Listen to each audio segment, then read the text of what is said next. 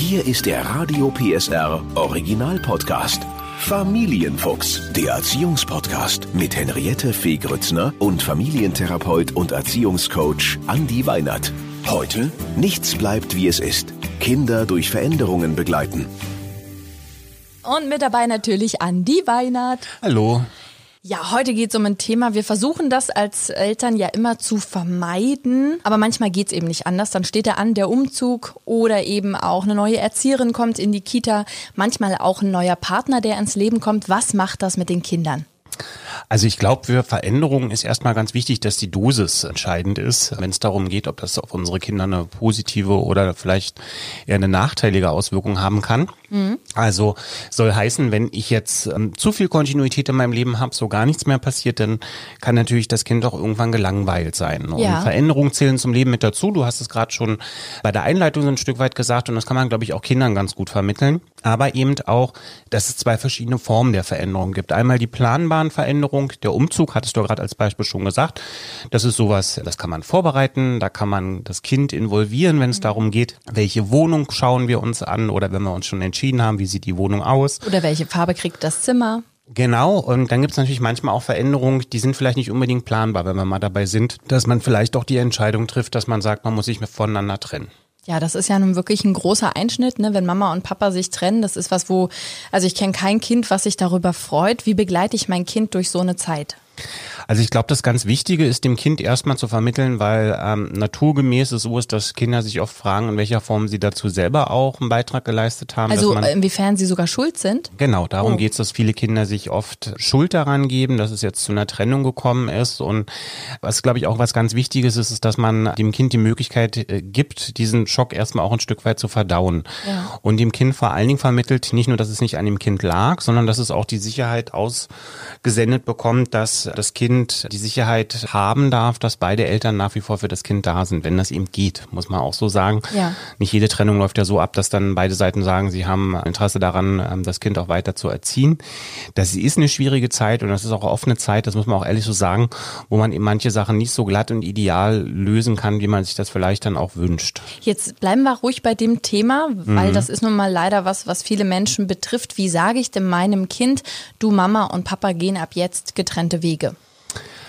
Also günstig ist es, dass man das Ganze eventuell vorbereitet. Also das ist ja eine schlechte Nachricht, vielleicht sogar die schlimmste Nachricht, die so ein Kind erstmal auch so ein Stück weit bekommen kann. Was ich, glaube ich, gut finde, ist, ist erstmal eine Umgebung zu schaffen, wo man sagt, ich habe selber die Ruhe. Ja. ja. weil das, was da ähm, vielleicht das Kind auch an Fragen, an Rückfragen auch stellt, lässt sich jetzt schwer managen, wenn ich das irgendwie zwischen Tür und Angel mache. Oft ist es so, dass die Kinder durchaus auch schon mitbekommen haben, dass ein paar Sachen schief laufen. Also äh, auch wenn man sich darum bemüht, dass man Streits von den Kindern fern fernhalten möchte. Kinder haben in der Regel so ab dem vierten Lebensjahr schon sehr sensible Antennen und merken, was läuft, sind Mama und Papa miteinander glücklich oder eben auch nicht, so dass man da auch einen Bezug zu nehmen kann, dass man sagen kann, du kriegst ja jetzt auch schon mit, Mama und Papa haben sich häufiger gestritten, dabei wurde es auch ab und zu mal vielleicht ein bisschen lauter, als dass wir das vielleicht auch wollten. Und dass man darüber dann auch die Brücke schlägt und sagt, dass es dann manchmal auch günstig ist, dass man miteinander die Entscheidung trifft, nicht mehr miteinander zusammen zu sein. Und da kann man Analogien erzeugen, dass man sagt, das ist jetzt erstmal natürlich ein super Schock für uns alle, weil in der Regel auch so eine Entscheidung ja auch mit einer Trauerarbeit für uns Absolut. verbunden ist. Und das kann man dem Kind auch transparent machen, dass man sagt, wir sind gerade selber auch in einer Situation, dass wir nicht so ganz genau wissen, wie wird es in zwei Wochen, wie wird es in zwei Monaten. Wir wollen dir bloß die Zusicherung geben. Diese Zusicherung ist dann auch wichtig. Die Zusicherung geben, dass wir das Beste tun, dass es dir dabei gut geht. Dann kommt vielleicht eines Tages der Moment, man hat sich getrennt und oder es ist sogar schon soweit und ein neuer Lebenspartner steht ins Haus. Würdest du sagen, erstmal das Kind die Trennung verarbeiten lassen, nicht direkt den neuen Partner vorstellen? Das kommt ja so ein bisschen auf die Beziehung an, die die beiden ähm, unter Umständen auch miteinander haben. Also was ich wichtig finde, ist nicht jeden, der eventuell jetzt neu ins Leben tritt, gleich dem Kind auch vorzustellen, mhm. als den, der dann potenziell eventuell auch der neue Mensch an der Seite des Lebens werden soll, sondern dass man ein Stück weit erst einmal selber das Vertrauen ineinander als Erwachsener gewinnt und sagt, man will jetzt auch mehr miteinander als nur jetzt kurzfristig miteinander zusammen sein. Wenn man die Entscheidung dann getroffen hat, dann kann man ja durchaus auch ohne, dass man jetzt das Ganze mit einem großen Trommelwirbel irgendwie beginnt und sagt, hier ist der neue Partner, erstmal so beginnen, dass man beispielsweise eine gemeinsame Aktivität macht. Das heißt also, man stellt denjenigen vor, guck mal, das ist X oder Y oder die Frau X oder Frau Y. Und da guckt man mal, wie sich das so ein bisschen einspielt. Vielleicht auf dem Spielplatz, bei einem Spaziergang, bei einem Kinobesuch. Kinobesuche haben dann immer noch den Vorteil, dass man noch nicht so sehr aufeinander sozusagen eingehen muss, sondern eher davor davor, danach, so dass man eine Idee davon bekommen kann, wie spielten sich das ein. Merkt man, das Kind ist da offen, dann kann man natürlich dann auch den nächsten Schritt wagen und kann sagen, Mensch, das ist jetzt was. Wenn man merkt, dass das Kind sich damit noch ein bisschen schwer tut, dann kann man ja auch drumherum ein Stück weit mit dem Kind sprechen, kann sich sagen, hey, ich, der Mensch ist mir wichtig in meinem Leben, wollen wir uns vielleicht ein zweites Mal treffen und man kann das ein Stück weit anbahnen, würden wir das Ganze in der Beratung nennen, dass man das Kind jetzt nicht so vor diese veränderte Tatsachen stellt, zack, das ist jetzt der Neue. Und was auch wichtig ist, ist den, den neuen Partner da auch ein Stück weit auch abzuholen, so ein bisschen zu fragen, wie geht's dem damit? Ja. Weil manchmal verliert man dann so ein Stück weit den Fokus, weil man sich sehr stark auf das Kind konzentriert und dann sagt so, ich gucke jetzt sehr genau, wie ich das meinem Kind vermittle und der Partner soll dabei natürlich auch nicht auf der Strecke bleiben und man sollte ihn auch mal fragen, wie es ihm damit geht und was er sich dann auch wünscht. Zwei äh, Fragen brennen mir jetzt noch auf der Seele. Zum einen hast du ganz klar gesagt, nicht sofort den nächsten Mann oder die nächste Frau, die in mein Leben purzelt, vorstellen. Was ist so ein Zeitrahmen, wo du sagen würdest, erstmal die Beziehung festigen und dann dem Kind vorstellen, dem neuen Partner? Was sind so, gibt es da so eine Zeitregel? Also eine Zeitregel gibt es natürlich nicht, wobei ich jetzt für mich persönlich sagen würde, ähm, es sollten schon mindestens zwei, drei Monate vergangen sein, bevor man überhaupt so die Situation hat, dass man sagt, da ist jetzt eine Sicherheit für einen gemeinsamen Weg da. Du hast, glaube ich, gesagt oder ich habe rausgehört, du schlägst ein Kennenlernen außerhalb der eigenen vier Wände vor, also gar nicht unbedingt zu Hause denjenigen äh, vorstellen, sondern genau. draußen, ja? Es hat den charmanten Vorteil, das ist eine ungewohnte Situation für alle. Mhm. Also auch eine neue Situation und das bietet den Vorteil, dass das Kind sich auf eine bestimmte Art und Weise verhalten kann und so dieser Rahmen ähm, eines eines Eigens, das vielleicht nicht unbedingt in den eigenen vier Wänden stattfindet, hat auch den Vorteil, dass man ähm, tatsächlich ein bisschen mehr Distanz zwischeneinander auch noch hat. Das heißt also so dieses klassische in Anführungsstrichen gesetzte Beschnuppern ja. kann dann einfacher stattfinden und das Kind hat dadurch, dass es sich auch in einer nicht gewohnten Umgebung begibt, vielleicht auch nochmal die Möglichkeit, denjenigen auch nochmal anders kennenzulernen. Das ist jetzt nicht jemand, der in mein Reich, mein Kinderzimmer kommt, ja. äh, sondern das ist jetzt jemand, den habe ich davor vielleicht schon in einem anderen Kontext kennengelernt. Thema Umzug haben wir gerade schon besprochen. Vielleicht mit dem Kind auch ein bisschen die Wohnung besprechen, auch überlegen, welche Zimmerfarbe wäre fürs Kinderzimmer schön. Und dann aber die große Frage, jetzt ist man umgezogen, jetzt ist alles fremd. Die Nachbarn sind fremd, äh, die Freunde wohnen mhm. in einer anderen Stadt möglicherweise. Wie kann ich mein Kind begleiten, jetzt neue Freunde zu finden und anzukommen in dem neuen Zuhause?